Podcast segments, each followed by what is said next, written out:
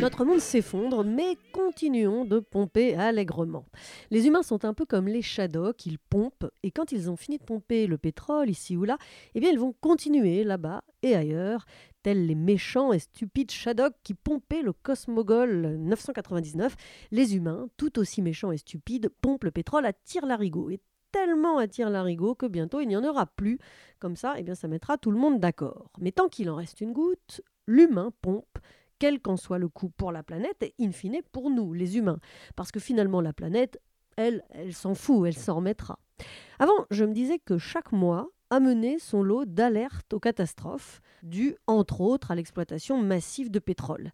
Et bien désormais, c'est chaque jour. Dernière alerte catastrophe en date, celle de la grande barrière de corail australienne qui se meurt et le journal Le Monde en parle à juste titre comme d'une véritable hécatombe catastrophique. En gros, 90% de la grande barrière de corail a blanchi. Déjà ça, c'est pas bon signe. Et en plus, 30% des coraux sont déjà morts à cause du réchauffement de l'eau. Alors là, il y a deux façons de voir les choses.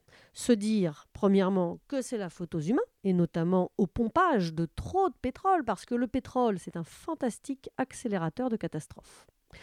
Ou, choix numéro 2, se dire que c'est la faute à personne. C'est comme ça, un océan, ça chauffe, ça refroidit, et puis bah, là, ça chauffe, c'est ainsi. Et alors, devinez quel choix ont fait les puissances au pouvoir? Choix numéro 2. Et oui, c'était facile à trouver. Et encore, Heureusement que la Grande Barrière de Corail est inscrite au patrimoine mondial de l'humanité de l'UNESCO depuis 1981. Donc elle est un site protégé. Franchement, si un jour l'UNESCO veut vous protéger de quelque chose, dites-lui non, c'est bon, merci, je vais me débrouiller tout seul. Si c'était pas si terrible, c'en serait comique.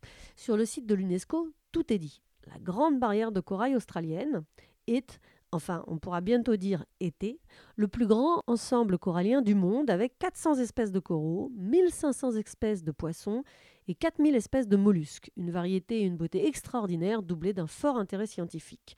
C'est, mais plus pour longtemps, l'habitat d'espèces menacées d'extinction comme la grande tortue verte.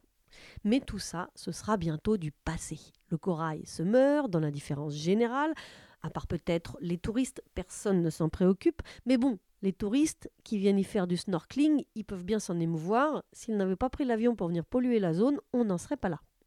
Enfin, on n'en serait pas loin quand même, hein, à cause de la hausse des températures de l'eau consécutive au réchauffement climatique. Enfin non, pardon, à cause de la hausse des températures de l'eau qui est de la faute à pas de chance ou éventuellement de la faute à Voltaire peut-être. Voilà, alors bien sûr, avant que tous les coraux ne crèvent, il faudrait protéger ceux qui restent pour qu'ils recolonisent la barrière. Et pour cela, il faudrait quoi? Eh bien, respecter les accords de Paris sur le climat, par exemple, pour limiter le réchauffement climatique. Autant vous dire que tout optimiste que je suis, les coraux seront morts avant que les États réagissent. Bientôt, on ne dira plus un corail, des coraux, mais un corail, zéro coraux. Et oui, zéro coraux, tous morts. Mais continuons de nous shadokiser allègrement dans le meilleur des mondes qui s'effondre. Ouais, ça fait réfléchir. Mais oui, non, mais bien sûr, ça fait réfléchir maintenant. Mais à quoi?